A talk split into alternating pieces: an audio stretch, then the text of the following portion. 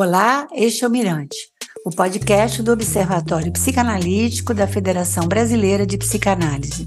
Aqui a gente conversa com psicanalistas e pensadores de outros campos do conhecimento sobre assuntos relevantes da nossa contemporaneidade. Eu sou Beth Mori, psicanalista.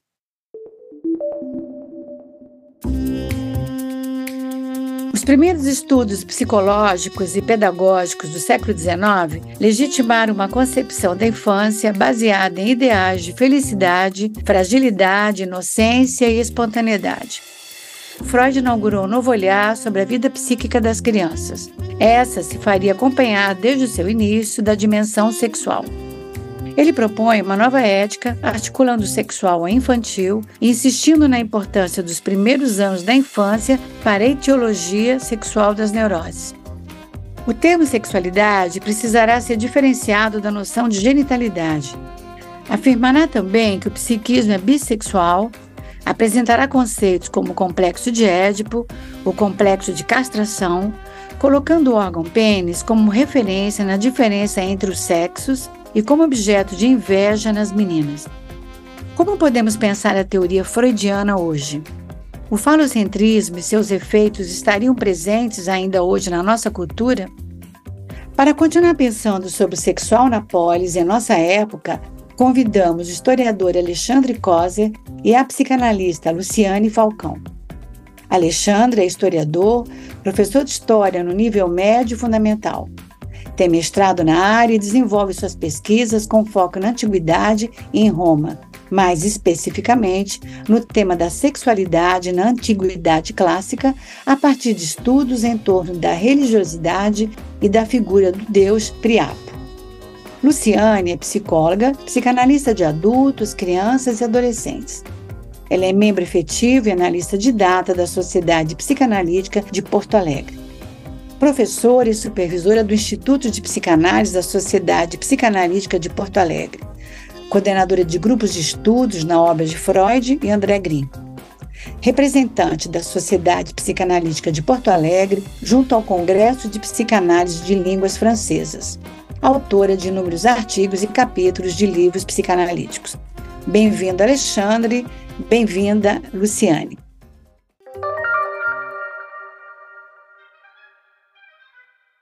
Alexandre, vamos começar com você. Você pode nos falar um pouco sobre seu trabalho como historiador e pesquisador da história clássica? Olá, Beth. Então, muito obrigado pelo convite, por me receber aqui no podcast.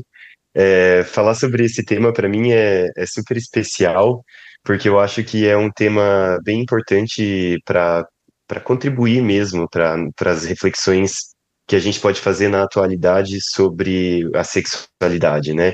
Normalmente a gente pensa o passado como algo é, anterior e, portanto, não importante para o presente, mas acho que da, da, perspectiva tanto psicanalítica quanto da histórica, né, a gente sabe que é esse passado que nos constitui e é a partir dele que a gente pode repensar como a gente quer viver, né. Então, é, na verdade, estudar a antiguidade é, clássica, assim, Roma, Grécia, é, é um tema bem importante, é, mas acho que é sobretudo especial estudar isso a partir do ponto de vista dos brasileiros, sabe? Normalmente as sociedades europeias ou é, as, as, as potências ocidentais se entendem como hereditárias, né, descendentes diretas de Roma e Grécia, e daí a gente cria várias frases que provavelmente as pessoas já escutaram aí na vida delas, né, de que a Grécia é o berço da civilização, de que Roma criou a república e o império e as coisas que nós vivemos até hoje, né? E, e é dessas sociedades que surge também o cristianismo, né, a principal base religiosa é, das nossas formas de vida até hoje, só que é, do ponto de vista dos brasileiros, a gente se sente um pouco menos tributário, assim, ou pelo menos um pouco menos diretamente tributários desse, desse passado.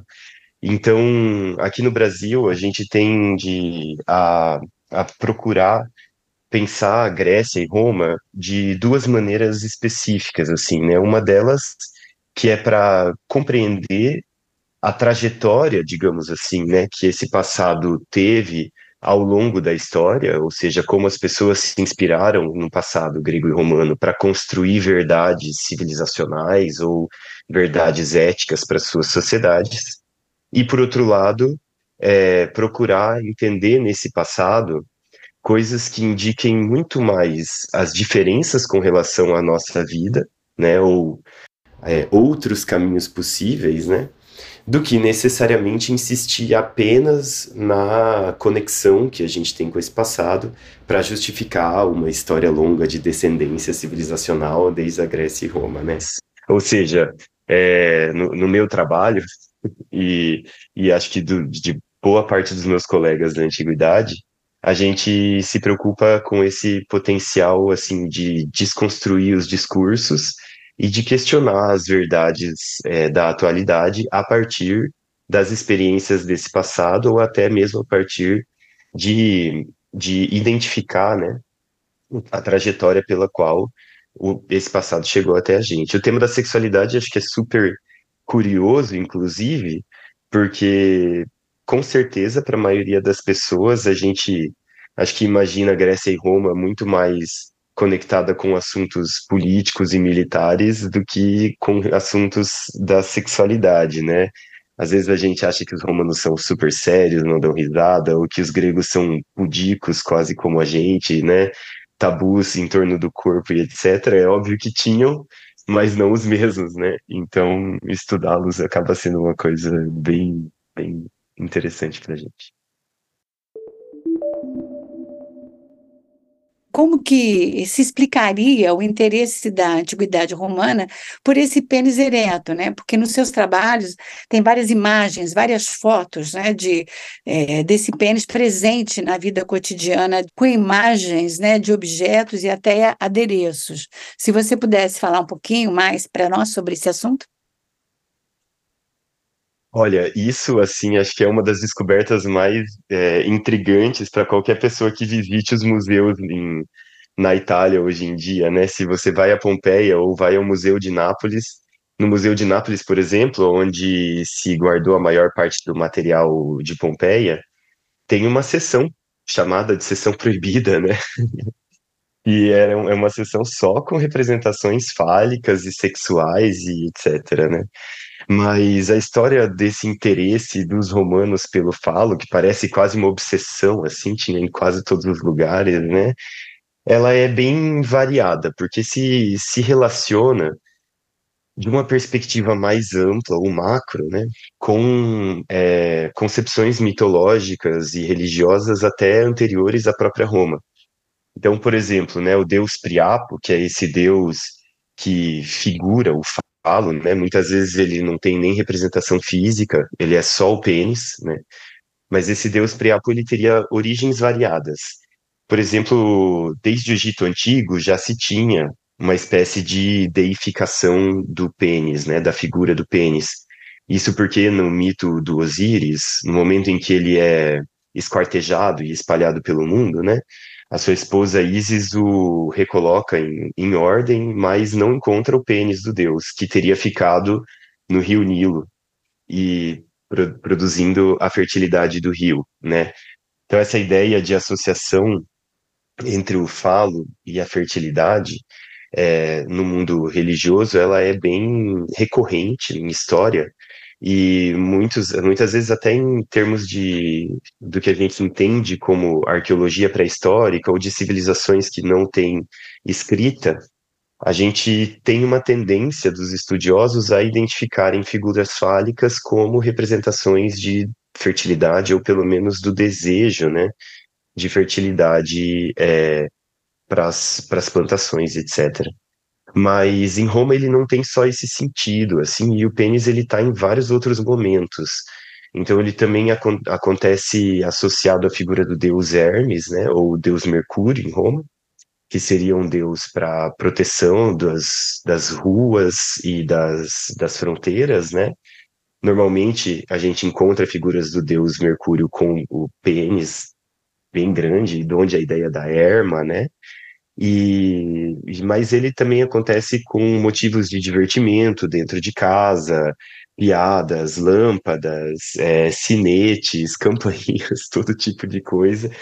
Outra, e outra forma, acho que uma quarta maneira que, pela qual os romanos se obcecavam por essa figura do falo, né, ou se fascinavam, para usar, um jogo de palavras, já que em latim fascínio quer dizer pênis, né? É, mas a quarta maneira seria o que eles chamam de ex vota, que é quando você é, realiza uma pequena escultura e do seu corpo ou da, daquela coisa que você pediu para os deuses protegerem e entrega aos deuses como se você entregasse essa parte do corpo aos deuses, né? Então a gente encontra muitas pequenas esculturinhas de cerâmica de pênis ou até de seio, de útero, de vagina, não apenas né, do pênis, mas em oferta aos deuses.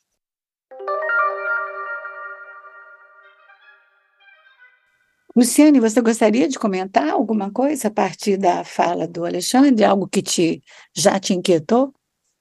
Não, já me, já me deixou é, cada vez mais curiosa, né, Alexandre? Eu adoro ouvir as questões da história, toda esta possibilidade da gente é, ver o que, que vai, o que, que se presentifica, né, do que, que a gente segue é, carregando, vamos dizer, de tudo isso, né? E a primeira coisa que tu falasse é com relação a o historiador, né, do, do, do, passado que, que vai nos constituindo, que eu acho que é exatamente a, o cerne, né, da, da teoria de Freud, não só da questão da sexualidade, mas da constituição do sujeito enquanto sujeito psíquico, né? E, e, tu falasse da questão das imagens, eu me lembrei, Freud colecionava, né? Ele tinha lá os objetos, ele fazia coleção, tinha de, uh, das questões antigas de Roma, de Grécia, ele tinha lá no, no consultório dele, né? Isso é super conhecido. Então, um, eu, eu, acho que a gente tem por aí um, uma, uma junção né, muito, muito, digamos, essencial para se pensar uh, a psicanálise. E tu disseste uma questão que eu até já sublinhei aqui, porque estou é, é, completamente de acordo quando tu disseste a necessidade né, de desconstruir uh, e rever uh, os conceitos. E eu acho que isso é fundamental, acho que é fundamental na psicanálise, acho que é fundamental a gente entender quando a psicanálise foi criada, onde ela foi criada, né? o que, que levou, o que, que fez com que, quais eram os passos né, que levaram Freud a se dar conta disso. Ele era um neurologista, quer dizer, tem muito do pensamento dele né, que acompanhou essa questão eh, neurológica, o funcionamento, e também a genialidade né, de se dar conta do inconsciente. Mas a, eu acho que, assim como o próprio Freud foi desconstruindo e construindo outras ideias e outros conceitos durante a trajetória dele, né? eu acho que nós precisamos seguir com este modelo, nós psicanalistas, né? precisamos seguir acompanhando, ouvindo o que, que esses pacientes hoje vivem, a forma como a sexualidade é vivida hoje, que é diferente da forma vivida no, no, na Viena, né, no início do século. E se a gente ficar só lendo o Freud daquele, eh, digamos, num quadrado enquanto obra teórica, a gente vai se perder. Né? Então, eu acho que o que vale no Freud, além de uma série de conceitos que talvez hoje a gente possa pensar alguns, que para mim também não é a coisa mais importante, é, o que eu gostaria de chamar atenção é a forma do pensamento do Freud. Né? Isso que eu acho que nós, como psicanalistas, temos que seguir. É aquilo que não está mais servindo na clínica, aquilo que não está mais servindo para ajudar nossos pacientes fazer o que o Freud fez. Opa, tem alguma coisa aqui e nós precisamos rever. Ah, então, essa questão que tu traz da, da desconstrução e rever, para mim, acho que é um, um belo start aí para a gente seguir conversando. Quando o Alexandre falou da questão das imagens, o falo, a importância, então, duas coisas me chamaram a atenção. Imediatamente, eu me lembrei da obra né, da Louise Bourgeois, ah, que é, é, praticamente né, toda uma história com a questão fálica, ela tinha uma situação traumática de abuso, enfim, então também ali talvez como uma forma elaborativa, enfim. E a, a questão dessas imagens também como proteção. E aí é, eu me lembrei, eu não sei agora no final que tu falaste alguma coisa, mas tu ficasse falando das imagens, enquanto tu falava, eu ficava vendo, vamos dizer assim, as imagens do falo, né? E aí eu me lembrei que existe toda uma uma mitologia, toda uma história, toda uma coisa em cima do falo, né, como algo da, dessa potencialidade. Tu falasse em fertilidade, né? E aí eu pensei, que interessante, né? Porque a questão do útero, né, como o lugar da fertilidade, né, da geração. Eu não sei, eu gostaria de te ouvir até, se existe né, um lugar para este útero. Eu não digo da mesma forma que, que eu falo, porque a gente sabe né, da, da, dessa quantidade, vamos dizer assim, mas queria te ouvir, porque me ocorreu isso. Ah, muito legal.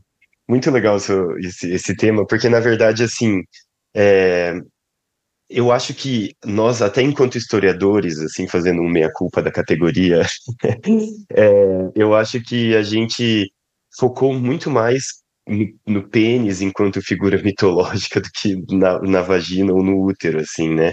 É, mas eu, eu, seria importante ressaltar que ah, os órgãos femininos ou as representações da potência sexual feminina não estão descoladas dessa realidade, assim. É, por exemplo, em termos de fertilidade, é, a gente, digamos, a gente tem a representação seja do objeto em si, né, o falo, ou, por exemplo, alguma coisa que não é o objeto, mas faz referência a ele. Por exemplo, o falo é, poder, é proteção, é poder, é às vezes agressão, e a gente tem o ariete, que é aquela, aquele instrumento usado para arrombar as portas das muralhas, por exemplo, né?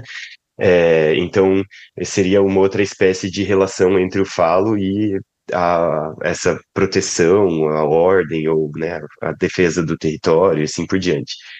Com o útero, a gente tem a vagina em si e as deusas relativas à fertilidade, a, por exemplo, a Vênus, a, a, que, que é a mesa que é Afrodite, né, ou a Cibele, que é uma deusa síria que os romanos importam, a Ísis, né, que é, vem lá do Egito, depois a Isis vai até desenvolver um culto monoteístico de que ela, enquanto mãe do mundo, organiza todas as coisas, tá, além de trazer a proteção, né? É, e a gente também tem a derivadas disso, né?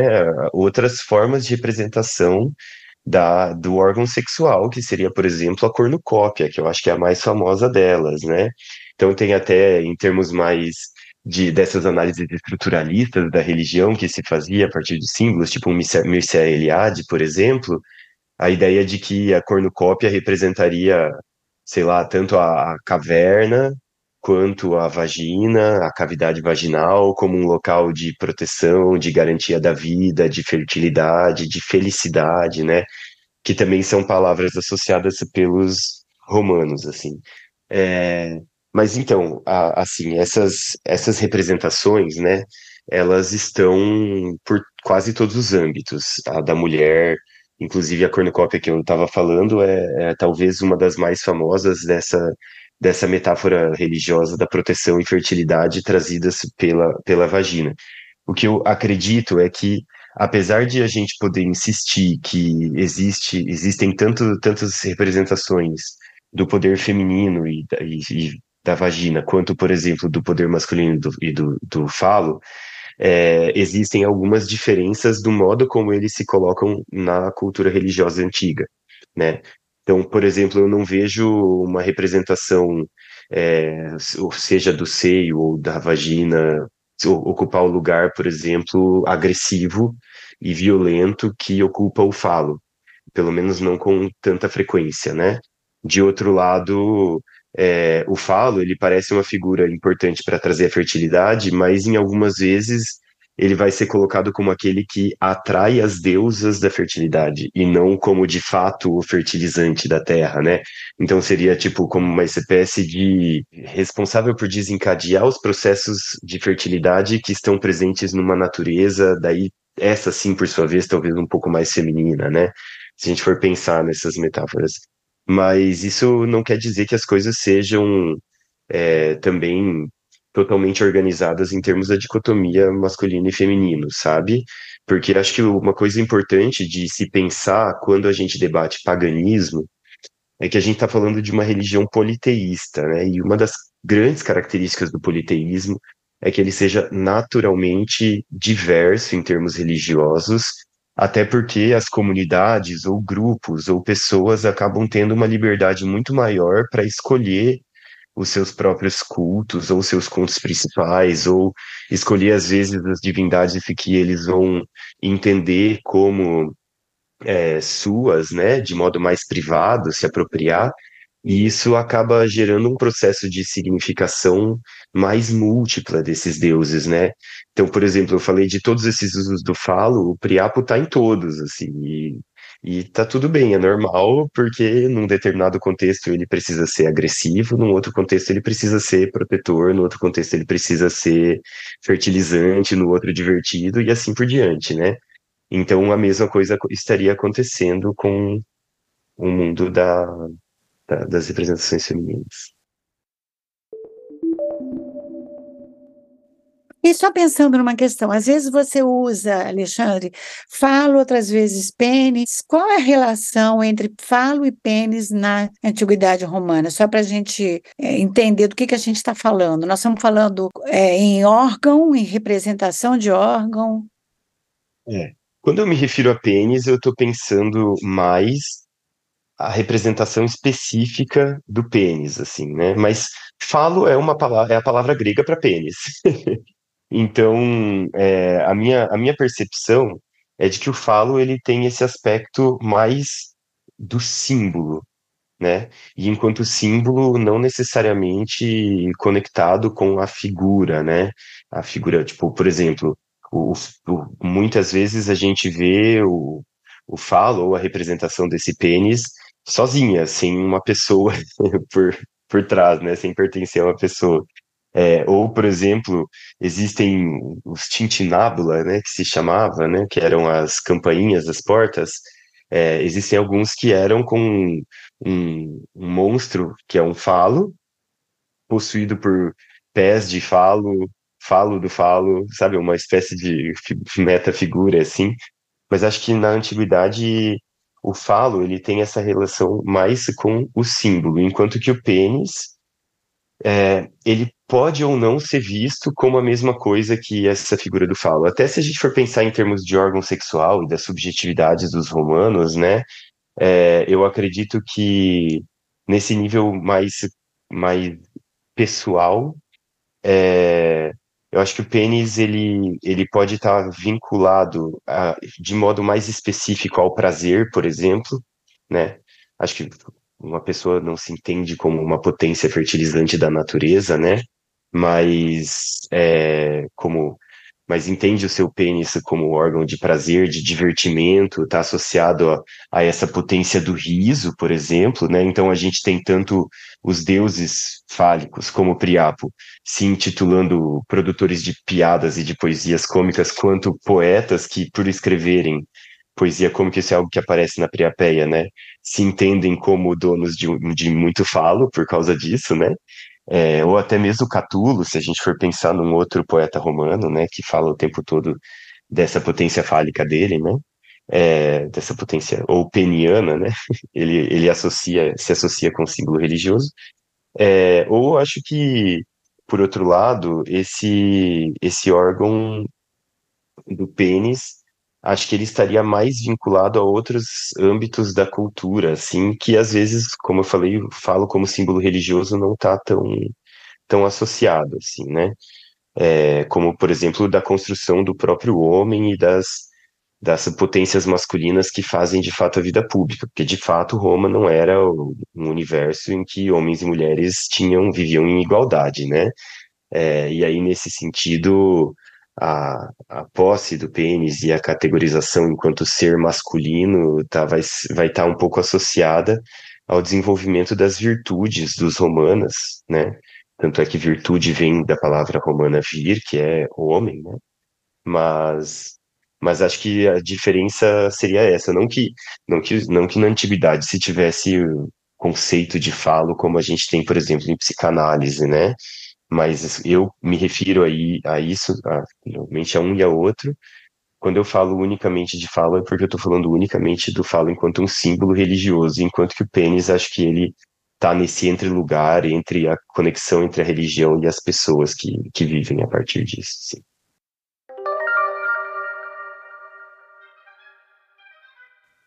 Então, Luciane, eu fiquei pensando pouco como Freud compreenderá o prazer de órgão, mais especificamente em relação ao lugar do pênis e do falo na psicanálise, né? Eu acho que essa seria uma questão agora para a gente poder tentar compreender um pouco mais, né? Como é que Freud, então, vai utilizar desse símbolo. É, deixa eu só falar uma, uma associação que eu fiz quando, quando o Alexandre falou no, no politeísmo e na liberdade né, maior, quer dizer, as pessoas podendo fazer as suas escolhas. Automaticamente eu associei com a questão que o Freud traz né, do perverso polimórfico, né, quando ele vai descrever a sexualidade infantil, né, e ele diz que existe, então, este aspecto perverso polimórfico, que ele chama, que não é perverso no sentido de patologia, e sim nesta uh, variabilidade, vamos dizer assim, nessas diferentes formas né, que o indivíduo tem de ter os seus prazeres.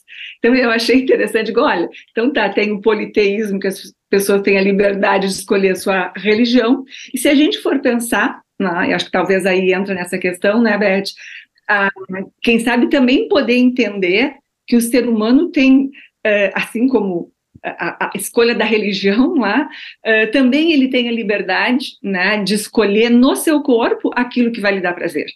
Né? Então, eu posso seguir um determinado Deus ou eu posso seguir vários deuses. Eu posso desejar ter só uma, um tipo de relação sexual ou eu posso ter diferentes formas de viver a minha sexualidade. Então, eu acho que talvez entra por aí, né, Beth? E uma coisa que eu acho importante, né? Claro, a gente sabe, o Freud tem lá toda a questão do falocentrismo, e olha, isso aí tem quantos? Milhares de livros já escritos sobre isso, né?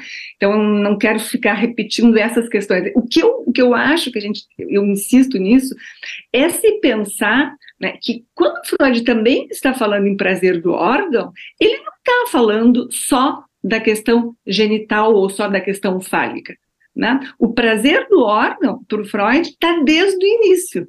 Né? Quando uma outra coisa que eu acho importante assim, quando a gente vai falar do sexual ou da sexualidade na psicanálise é algo muito complexo. Não é algo assim muito simples que a gente vai ali e, e, e já entendeu, né? O que, que é o sexual infantil, então? O que, que é a sexualidade? Fazendo uma distinção com o erotismo e como que esse prazer de órgão vivenciado através do pênis articula todas essas camadas. Eu acho que talvez seria interessante, então, você começar lá do início.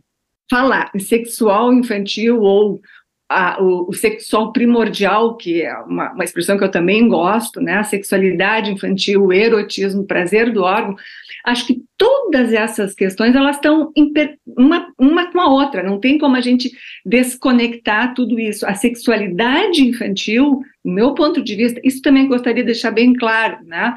É, eu estudo Freud, eu gosto muito de estudar a obra do Freud, mas é a minha leitura do Freud. Não quer dizer que é uma leitura certa ou errada. É a forma como eu, na minha construção psíquica, vou entendendo estes conceitos e como é que eu vou construindo, né, vamos dizer assim, essas ideias. Pode, a gente pode colocar um colega aqui, super entendido de Freud, e nós podemos discordar né, de uma série de, ah, o Freud disse isso ou Freud disse aquilo. Bom, cada um com a sua leitura, né?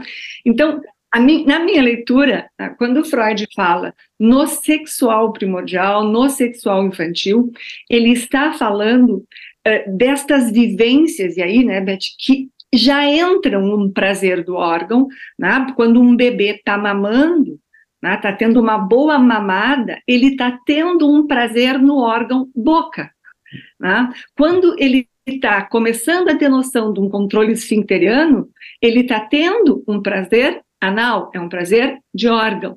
Né? Mais adiante, o menininho se dá conta que tem pênis, a menina começa a se dar conta de que, o que, que ela tem ou o que, que ela não tem, como diria Freud, e também pa passa a ter prazeres quando se toca. Enfim, quando a, a criança toca a sua própria pele, né? é, um, é uma, ela pode ter uma satisfação, ela pode ter um prazer. Então, este início, né, aquilo que depois vai constituir a sexualidade, né, quando a gente fala em sexualidade, a gente vai observar que a própria palavra sexual está dentro da sexualidade.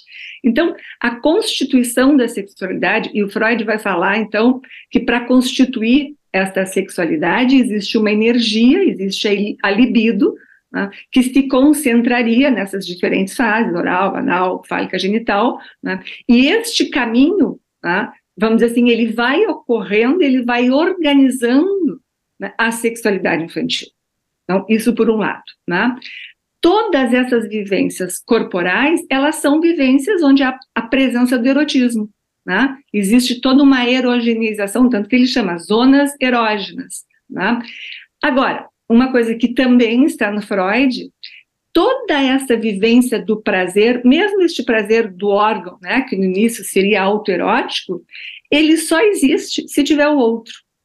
Né? Quer dizer assim, um bebê, para ter este prazer na boca, para ter esse, esse, esse, uh, esse leitinho quentinho que desce ali, ele precisa de alguém, né, de um outro como objeto, que vai uh, uh, proporcionar este prazer.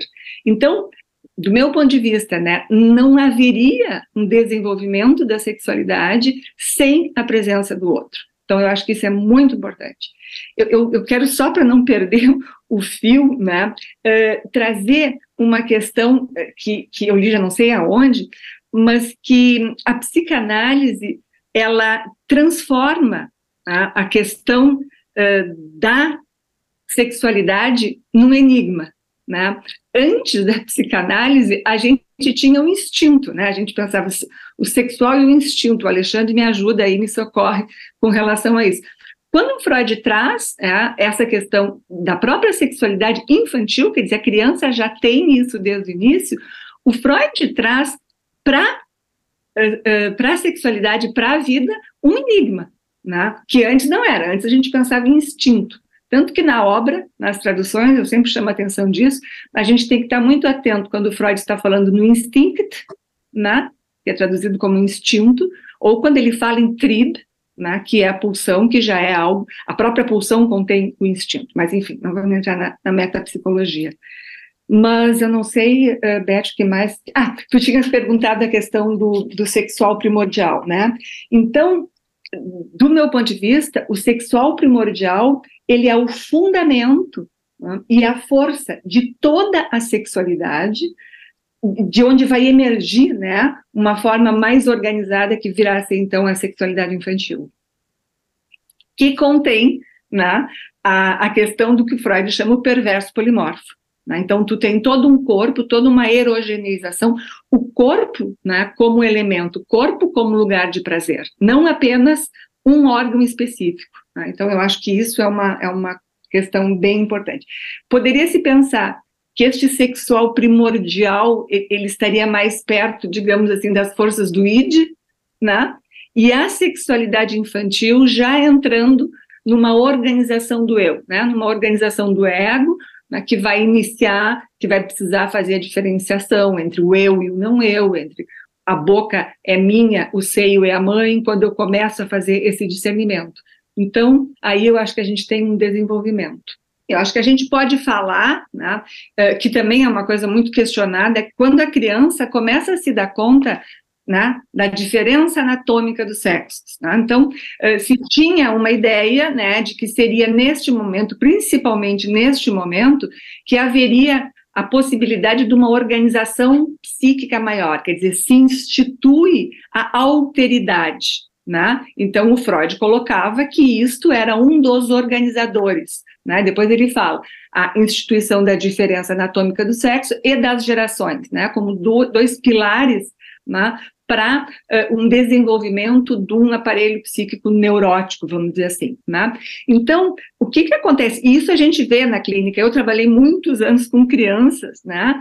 E, e é exato, a criança tem a curiosidade, a criança, né, o menininho, quando vê que a menininha não tem o pênis, eu me lembro numa, numa criança que me dizia assim, um menino de quatro anos, ele dizia assim, mas eu vi a pinto na fulaninha.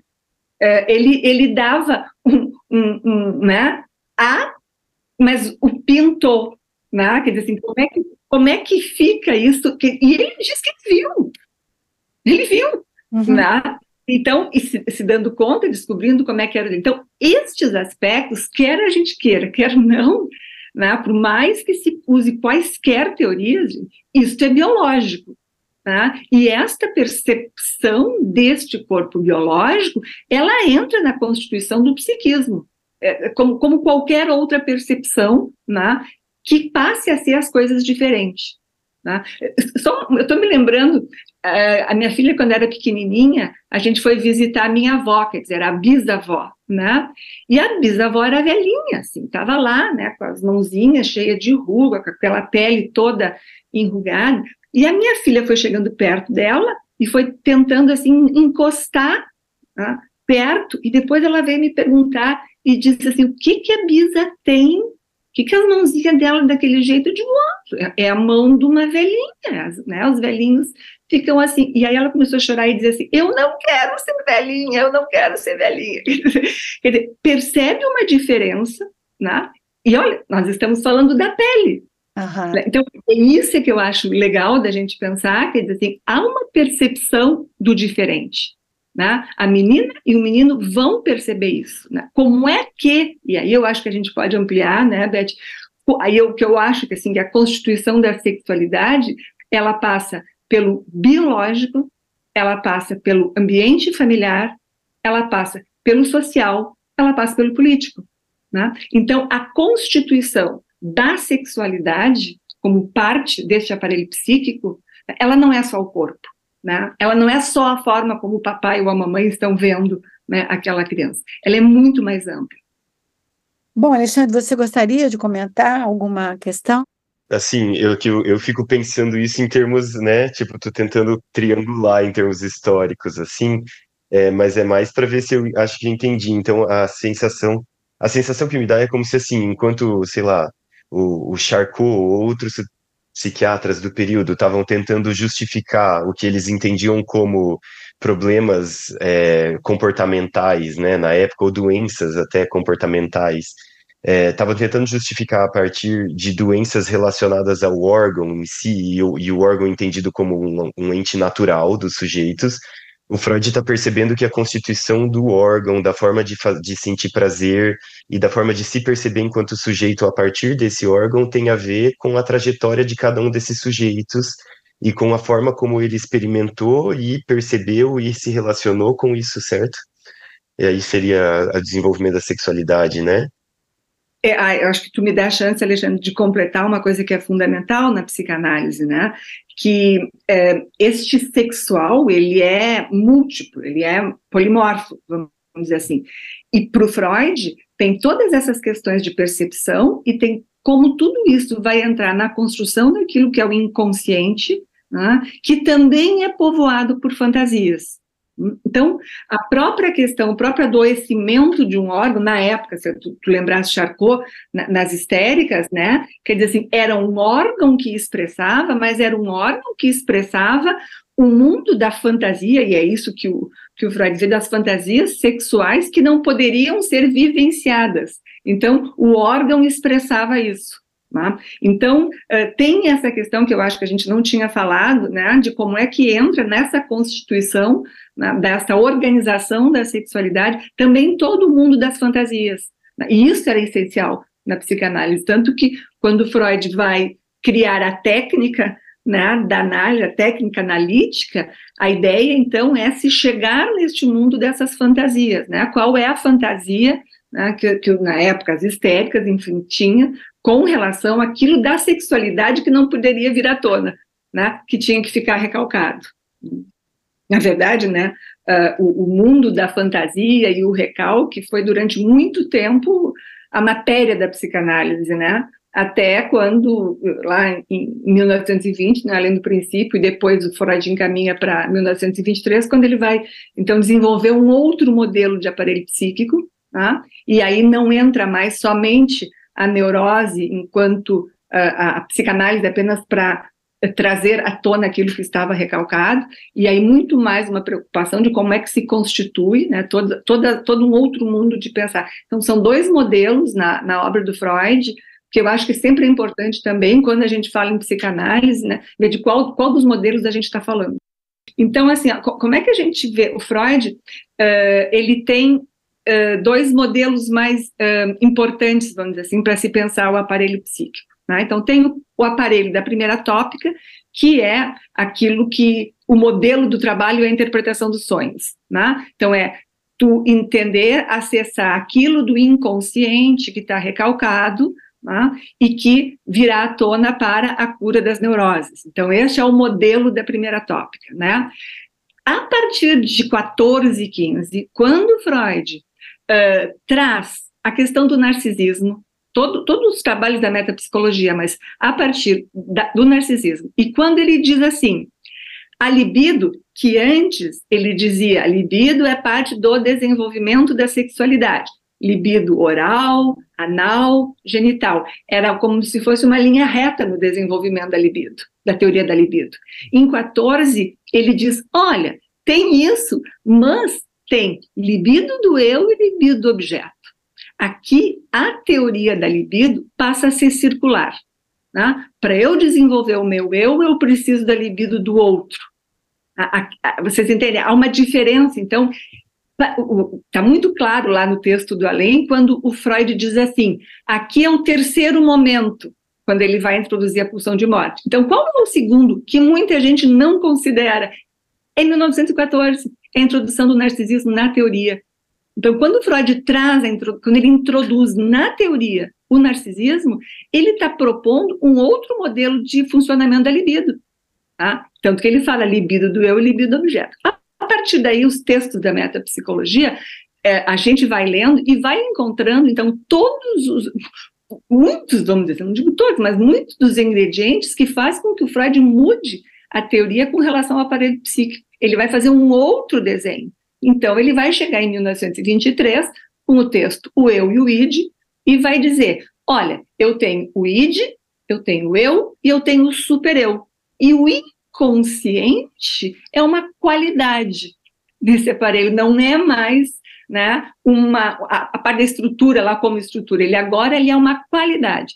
Então, o ID, né, e aí eu acho que a gente talvez tenha sido bom, né, Beth, tu ter falado sobre isso, porque quando eu falei ali no início da questão do sexual primordial, né? Essas vivências no id, né? essa excitação, essa força, a fome, a sede, enfim, tudo isso, as pulsões de autoconservação, como dizia o Freud, né? Eh, elas são vividas no corpo. Só que aí eu ainda não tenho um aparelho psíquico para dar conta, mas eu já tenho um corpo excitado, eu já tenho um corpo né, vivendo uh, este tipo de prazer e desprazer. Que conforme o objeto, conforme o outro for dando atenção e cuidando deste corpo bebê, aqui eu vou poder começar a desenvolver um eu que vai dar conta da sexualidade infantil.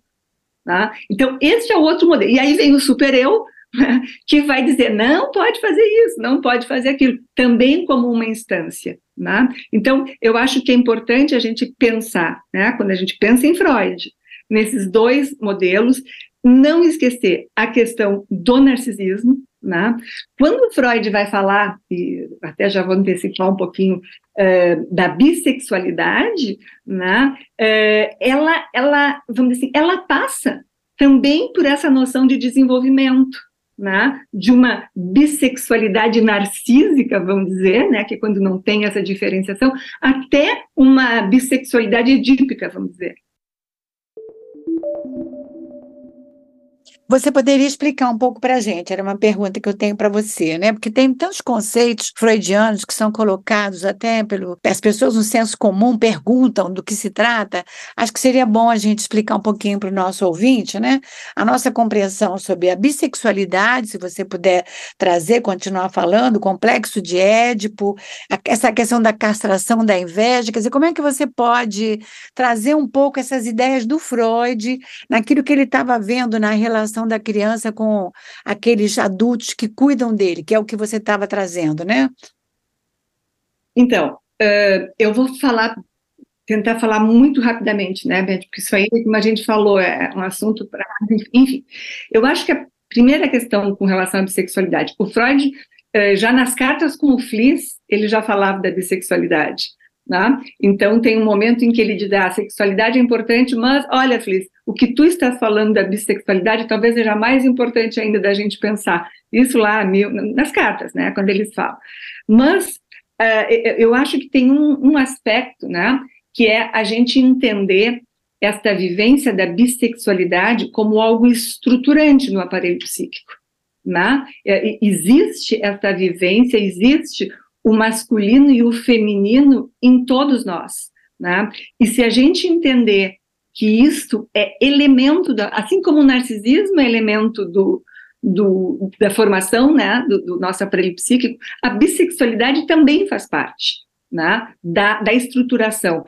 Eu entendo né, que a bissexualidade é um processo né, para se tornar psíquica, vamos dizer, né, que uh, se dá desde esse momento narcísico né, até se chegar, digamos, nas, nas vivências, nas elaborações das etapas, até se constituir com a diferença eu, não eu, pai, mãe, enfim, e, a, e as vivências edípicas para o Freud. Eu uh, gostaria muito, eu não tenho tanta experiência em análise ainda hoje, mas gostaria de ter mais, de poder entender como uh, as vivências edípicas estão uh, sendo, uh, vou ser redundante, vividas tá? nos aparelhos psíquicos da, desta população que hoje vive a sua sexualidade de uma forma mais livre do que as da época freudiana, vamos dizer assim. Né? Então, a, a, gente tinha, e Freud, isso, a, a, a, constituição do Édipo, né, o conflito edípico, para o Freud era algo estruturante, ele dizia, uh, o desenvolvimento vai se completar uh, quando se chegar no Édipo. Então, uh, tinha que se chegar. O que, que seria o Édipo? Né? Quer dizer assim, a elaboração, a menininha apaixonada pelo papai, com raiva da mamãe, com inveja da mamãe, que a mamãe, isso para o Freud, tá? que a mamãe não deu o pênis para ela, então ela precisa acabar com a mamãe para poder ficar com o papai. Esta elaboração que a gente chama, a elaboração edípica, ela ajudaria, então, a menina, estou pegando o exemplo da menina, a uh, estruturar, digamos, essa neurose e depois, né, vem a puberdade, ela poder, então, substituir né, o papai amado deste período por uma outra pessoa, né, no caso, pode falar, num homem. Né. Com o menino, a mesma coisa, quer dizer assim, ele uh, apaixonado lá pela mamãe, uh, precisando matar o pai, o Édipo lá, enfim, para poder ocupar o lugar do pai, e aí tem toda a questão falocêntrica, né, que é o que o Freud uh, vai por aí, ocupar o lugar do pai, né, para ficar então com a mamãe. Tem uma questão que agora também é necessário trazer, né? Uh, em Totem e Tabu, o, o, o, Freud fala, né? Que assim, é o assassinato do pai que vai constituir a sociedade. Em que sentido? Né? A gente precisa, e isso é muito importante também, é uma diferença do assassinato simbólico, né? Tipo assim, eu preciso me livrar deste pai, né? Para que eu também possa eh, estimular as formas como eu vou viver, é muito diferente do assassinato real do pai. Aqui vai diferenciar né, o que, que é civilizatório né, e o que, que não é. Quando a gente fala na bissexualidade, não tem como a gente não pensar em toda a questão dos processos identificatórios, né? Então, eh, quando eu estava falando ali da bissexualidade narcísica, é como se a gente pensasse, bom, isto aqui é eh, vamos dizer assim, está relacionado, dentro da teoria, com aquilo que é da, uh, do narcisismo primário, né, que precisa de um desenvolvimento. Então, esta questão da bissexualidade acompanha, sabe, é como se fosse uma coisa evolutiva de uma. Uh, agora me vem como se fossem os encaixes, né? Que o aparelho psíquico vai dar conta. Porque antes se falava em bissexualidade como se fosse uma questão patológica. Eu acho isso eu gostaria de insistir muito, né, a vivência da bissexualidade psíquica, né, se ela levar a uma vivência corporal de bissexualidade, qual é o problema?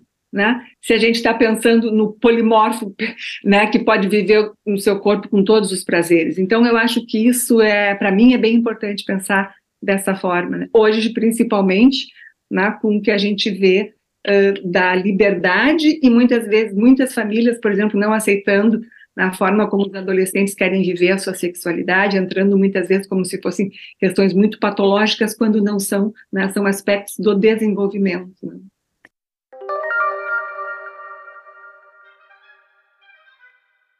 Alexandre, você gostaria de fazer algum comentário? Pois olha, eu fiquei pensando em um milhão de coisas, assim, porque tem. É, porque assim, acho que, meu, em primeiro lugar, me, me pareceu que essa a explicação da bissexualidade que a Luciane deu, não sei se eu entendi direito, né, mas ela não tem a ver de fato com a forma como você experimenta o ato sexual, digamos assim, né? Mas assim como uma bissexualidade em termos de constituição do seu sujeito a partir de ideias que são vistas como ora masculinas e ora femininas e ambas te constituem, né? É, eu acho que é, é isso é interessante porque às vezes quando a gente pensa em sexualidade, a gente pensa em prática do sexo, né? Isso. E às vezes, e na verdade tem a ver com, com identidade, né? Com como os sujeitos se percebem. E, e nisso, assim, eu acho que o que é mais curioso do mundo romano, e até do estudo do, do Priapo e do Falo, eu nunca tinha tido a oportunidade de conversar com psicanalistas tão profundamente sobre o assunto, assim. Eu também nunca tinha tido de conversar com alguém que tem toda essa história do Priapo que eu não conhecia, então tá ótimo. Mas então, assim, é, eu acho que, em, em parte, a, a conexão sexo e prática sexual, né, ou, ou, o pênis e a prática da masculinidade em Roma e assim por diante, né, eu acho que ecoam algumas coisas que estão presentes na leitura do Freud sobre a construção da identidade dos sujeitos, né, até um pouco essa noção aí do parricídio, porque me dá a impressão, né, de que matar o seu pai, em termos de ocupar o lugar dele, tem a ver também com ocupar o lugar de falo, enquanto entendendo o falo como esse símbolo de poder, de ordem, de, né, de autonomia, não sei se seria nesse sentido, de ser um sujeito completo na sociedade e de, de se posicionar ele. Eu tô pirando muito errado, assim, desculpa. Não, não. É, eu, agora, quando tu falaste no completo, né? Porque para o Freud, é, digamos, esta completude aconteceria né, no desenvolvimento quando a criança chegasse no Édipo. Né? Então, teria a completude, né? Seria completa, vamos dizer assim, em termos do desenvolvimento.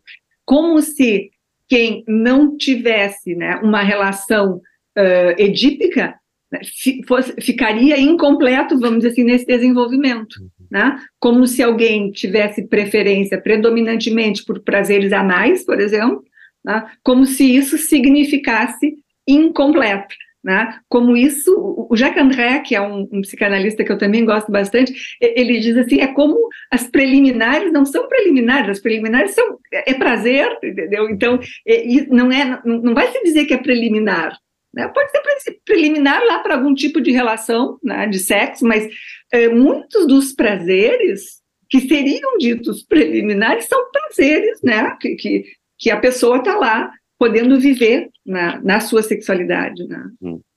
É, mas assim, me, me ecoou muito, de maneira muito interessante, porque os romanos têm um super problema jurídico, assim, com o parricídio também, né, em termos mais específicos, assim, de direito agora, né, mas tem uma uma noção de que esse é o pior crime que se pode cometer, mas que no fundo é o crime que todo mundo quer cometer, assim, que é o garantir que o pai, porque enquanto o pai não morresse, digamos assim, não interessava se você casasse ou não, você não era chefe da família, né? E portanto, uhum. inclusive alguns crimes que os romanos podiam cometer eram puníveis pelo pai aos seus filhos. Portanto, não era uma instituição pública que prendia o criminoso, né? Era o pai que era obrigado a, em casa, punir o filho como quem garante a ordem da cidade. Então, acho que tem um pouco desse, talvez assim, acho que esse seria até o ponto no qual a cultura romana é fundadora da nossa, né? No sentido da, da uhum. própria ideia do que, que a gente do que a gente entende, assim, como ser homem. Acho que talvez tenha um eco cultural, assim, isso não, não é sempre que o falo e o priapo e a priapeia vão dar esse mesmo sentido, né, para a constituição ou do sujeito ou do sexo, mas que em algumas medidas, assim, parece com a coisas romanas. Alexandre, eu estou agora que eu tinha anotado aqui uma frase do Grimm, que agora eu te ouvindo, eu acho que ela é totalmente romana, porque o Grimm diz assim, ó, a sexualidade, ele, né, como um dos fundamentos do sexual, ele diz assim, ó, a sexualidade é o prazer dos prazeres, assim como a proibição do incesto é a regra das regras. Uhum. É, acho que é romano, né? É, eu acho que e isso tem tudo a ver com, acho que a forma como a gente organiza as famílias daí seria sobretudo, né? Tipo, a sociedade que é fundada no, no em Roma, né? Seria teria sido fundada pela união entre famílias. Essa união entre famílias é consolidada pelo casamento, que é a troca das mulheres para garantir a unidade, né? Então, por isso que a mulher vai com dote e etc. E depois toda a regra, né? que funda a sociedade é desenvolvida no respeito a isso, né? Ou seria, né? Mas, mas assim, uhum. digamos, se eu, se eu dissesse que Roma é isso, eu estaria sendo um, historiador super tradicional, sabe? Não, e reducionista também é. Eu só, eu só me lembrei porque. Né? É, mas é, eu, o, que, o que eu acho interessante é que quando a gente olha para o Priapo em si, né, a forma como ele significa, ou a, a poesia da Priapeia e até as outras representações significam falo, o poder do masculino e etc., varia demais, sabe? Por exemplo, né? É, existem pouquíssimos relatos, mas que indicam para gente a possibilidade de que o Priapo seria também um, deuses da, um deus das prostitutas, né? Que fariam danças e se excitariam, treinariam com representações do falo, talvez assim, dando até a entender que ele não é exatamente só um deus, né, mas o pênis dele tem uma função autoerótica mesmo, né, das mulheres se prepararem para a hora do trabalho quando isso fosse necessário, né? E aí a gente poderia entender um primeiro sentido assim para o ato sexual, né, no caso das prostitutas, que seria aqui, né, de, de divertimento, de prazer, porque é isso que elas teriam que dar para os clientes para fidelizá-los, né?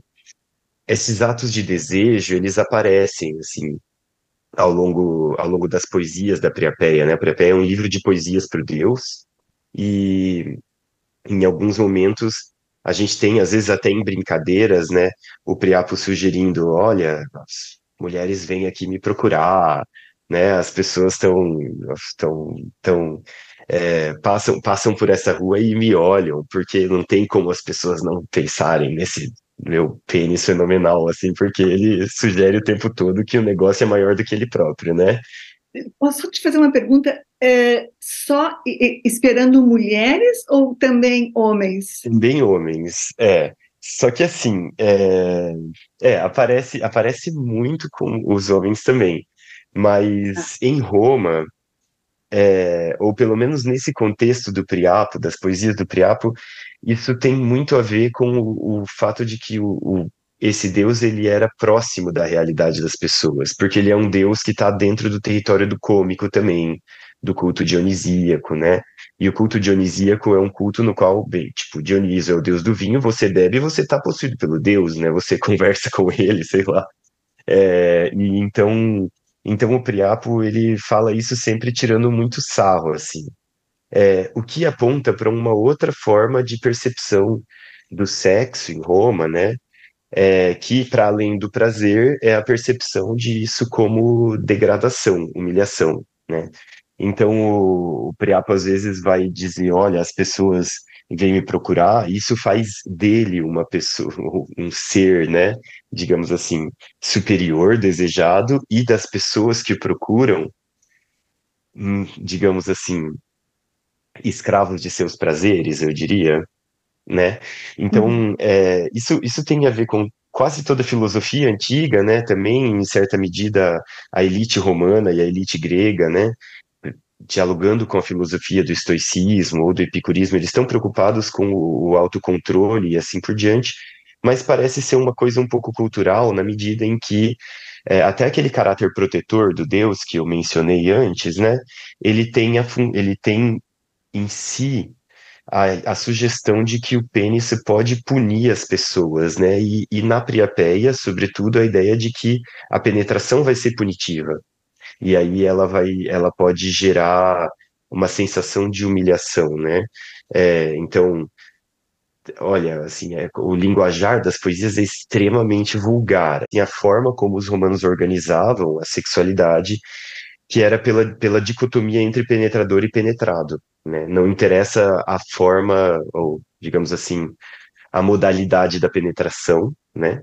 mas a penetração seria humilhante para aquele que foi penetrado.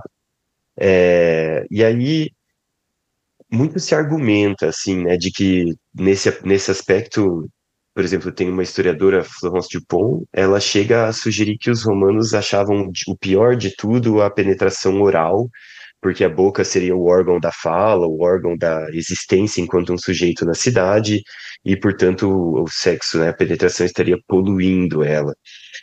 Eu, assim, dizer que isso não existe em Roma é um exagero, mas a gente percebe, às vezes, o contrário também, sabe? que seria, digamos, a, a espécie de a vingança do penetrado por seu penetrador, né? Mas claramente a sexualidade em Roma tem um pouco a ver com essa, essa disputa, assim, né? Então, às vezes a gente vai ter, não, o Priapo, o Priapo sendo humilhado porque alguém usou tanto o negócio dele que ele não aguenta mais, ou que até tem piadas assim, até de que ele teria pego uma doença, ou de que é, o, até o fato de que ele estaria o tempo todo ereto, né? Portanto, de novo voltando àquela figura do escravo do desejo, né? Seria mostra de que na verdade ele é um, um animal descontido, né? E etc. É, então acaba acho que circulando em territórios que assim dizer como que os romanos realmente praticavam sexo a partir disso é talvez um exagero, né? Mas para mim chega até a ecoar um pouco uma coisa que a gente vê no Brasil, na música, por exemplo, no funk, assim, que parece que o sexo é o tempo todo uma guerra, sabe? É, e, e, isso lembra um pouco o mundo romano. E por fim, acho que uma outra última forma de perceber a sexualidade seria essa de que pela via do prazer e pela via da representação do falo enquanto órgão fertilizante, ele traria a felicidade, o bem-estar, né? É, então existe uma relação etimológica, por exemplo, entre felicidade e felação, né, que é o, o sexo oral, né? Mas também é, teria uma, uma relação religiosa mesmo, por exemplo, uma plaquinha que ficou super famosa em Pompeia, que está em cima de um forno de padaria, é um pênis e embaixo está dizendo aqui habita a felicidade, né? No sentido de que ele está protegendo a, as, as coisas da, dessa padaria, né? E, e aí, em alguns casos, a gente percebe do Priapo, né, a necessidade do, do desempenho sexual como importante para para a felicidade e para essa sensação de realização dos romanos, até mesmo pelos próprios ex-vota, né, que eu mencionei antes, que as pessoas estariam dando para o Deus em pedido de potência sexual, de, de capacidade de se divertir, de exercer, né, esse ato.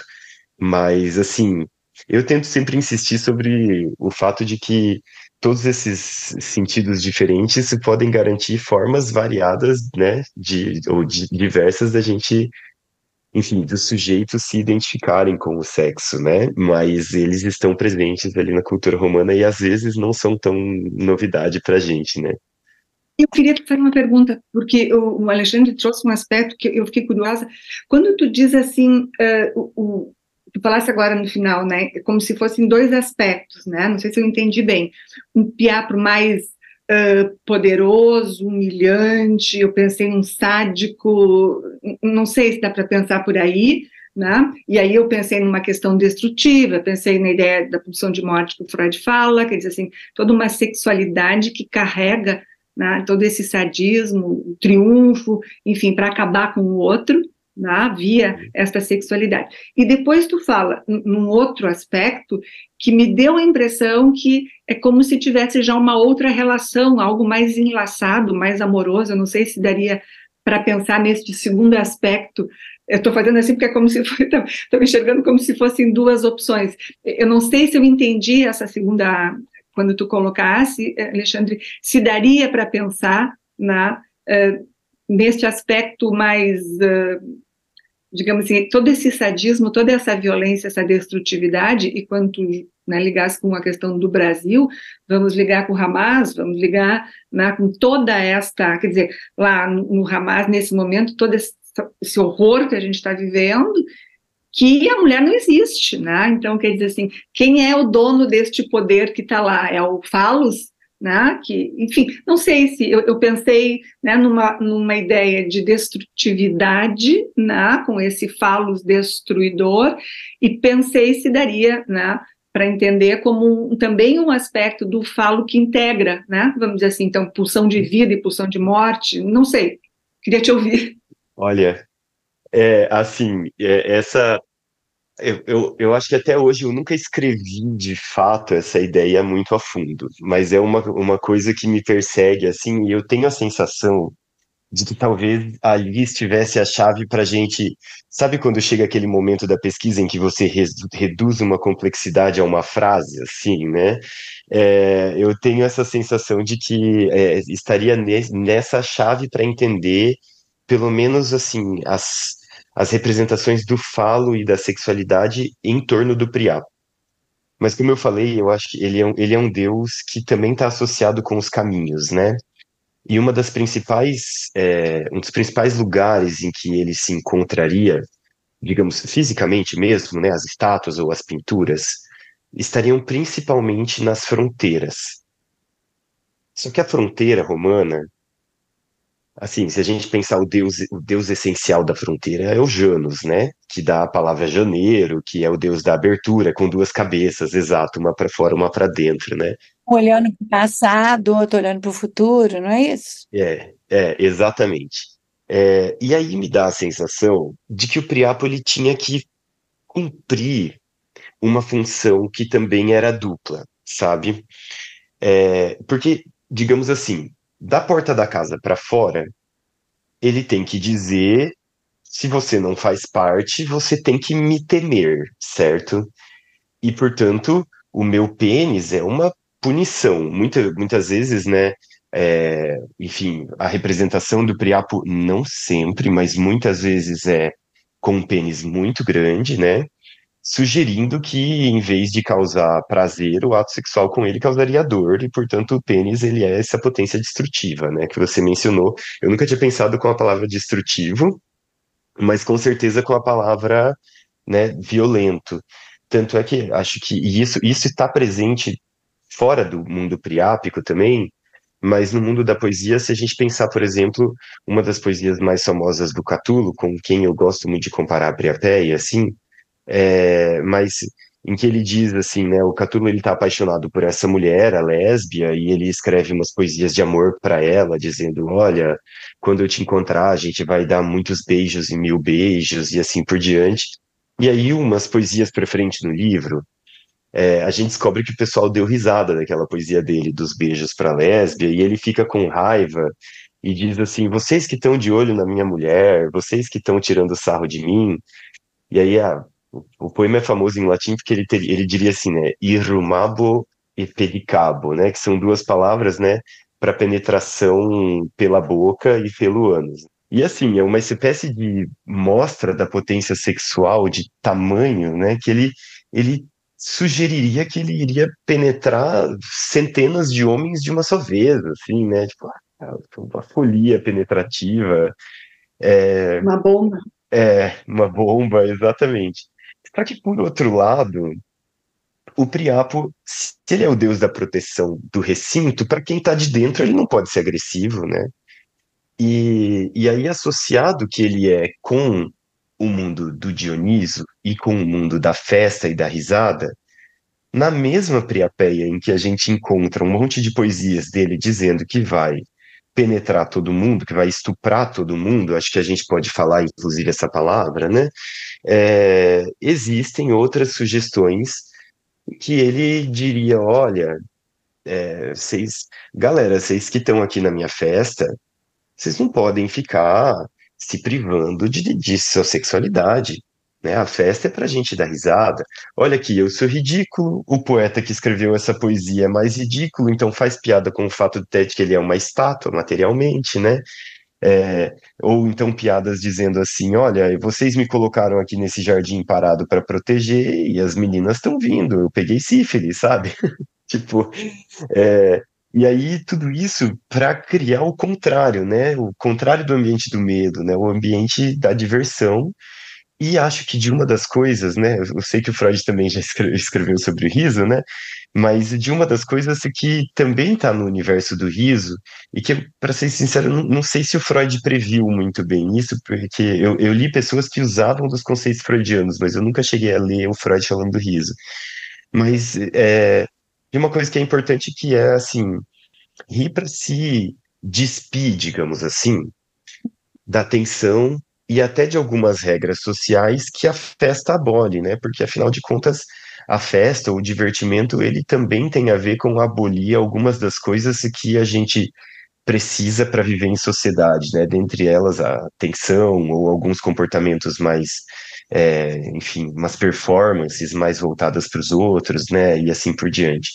Então eu tenho essa sensação de que o do outro lado do Priapo, assim, estaria exatamente isso, uma, uma representação que, porque está associada com a festa, o divertimento, olha para a performance sexual ou para a sexualidade como um ato agora voltado para o prazer, voltado para a fertilidade, ou, enfim, às vezes, né, no qual, tipo, mesmo que seja um pouco ridículo da casa para fora, ali naquele território não é, né, ou da festa para fora, no território da festa não é, digamos assim.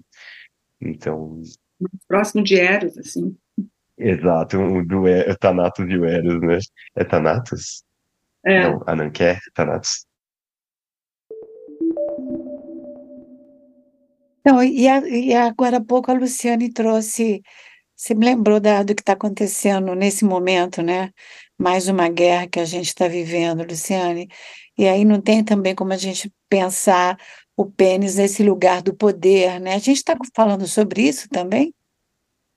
Eu acho que sim, inclusive quando eu falei, eu, eu, toda esta representação do, do falos, né, eu pensei, é, é semelhante à, representação de uma bomba, né, assim, tem, tem uma, é, é, um, é um poder, é, é o, o a gente vai desenhar um falos, vai desenhar uma bomba, né, pode colocar ali, então, eu acho que essa questão, né, é o uso né, do que se faz com estes aspectos, por isso que me chamou a atenção aquilo que é, que, que contém essa capacidade de arrebentar com tudo, né? assim como tem a possibilidade de, de unir, vamos dizer assim. Né? Ah, nesse momento, o que a gente está vendo é que não há diferenças, né? não, não existe eu sou diferente do outro, não, não existe, né? Vamos arrebentar com todos aqueles que não são iguais a mim. Isso a gente vê, né? No racismo, na sexualidade, na, nas opções de, de, né, que não são aceitas, né? Não, se tu não é como eu, tu é meu inimigo. Né? Então, uh, eu, eu, acho que tem, né, a, a, esta representatividade, vamos dizer, né, no, neste falos que também não, tem a capacidade de arrebentar, né, de destruir.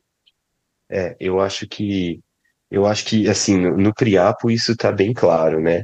Mas acho que hoje em dia, eu não sei, eu fico pensando em algumas críticas feministas, assim, que chegam a sugerir que, que é esse modelo falocêntrico de sociedade em que a gente vive que gera, né, a ideia de que a gente, a gente, bom, não, acho, acho que talvez até daria para vincular Priapo a isso, né, mas como se assim, o, protegendo a sua propriedade, você precisa atacar os outros e competir com os outros que são, uma vez que estão do lado de fora, vistos o tempo todo como potencial potencial ameaça, né, para sua ordem, para a sua estabilidade e assim por diante, né?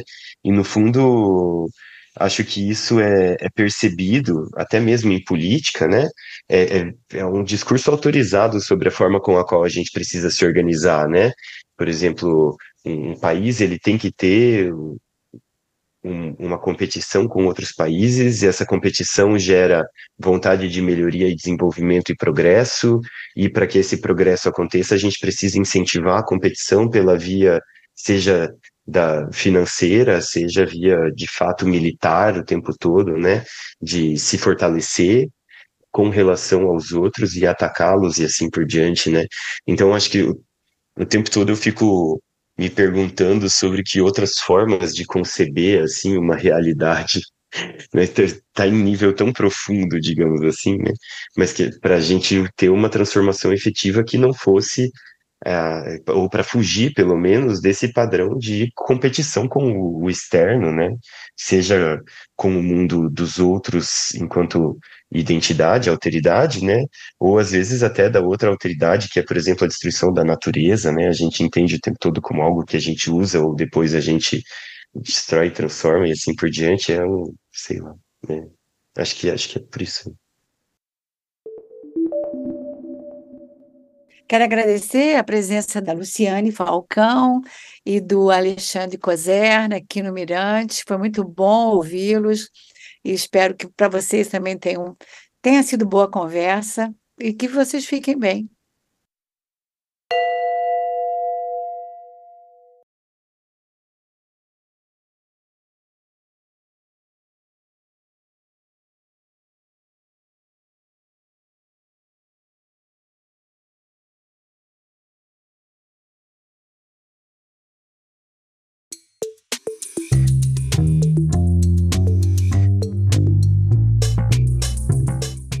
Este programa foi elaborado pela Curadoria do Observatório Psicanalítico da Federação Brasileira de Psicanálise, composta por Ana Valesca Maia, Daniela Bojanovski, Gabriela Sebem, Gisela Turkiewicz, Helena Cunha de Ciero, Renata Zambonelli e eu, Beth Mori.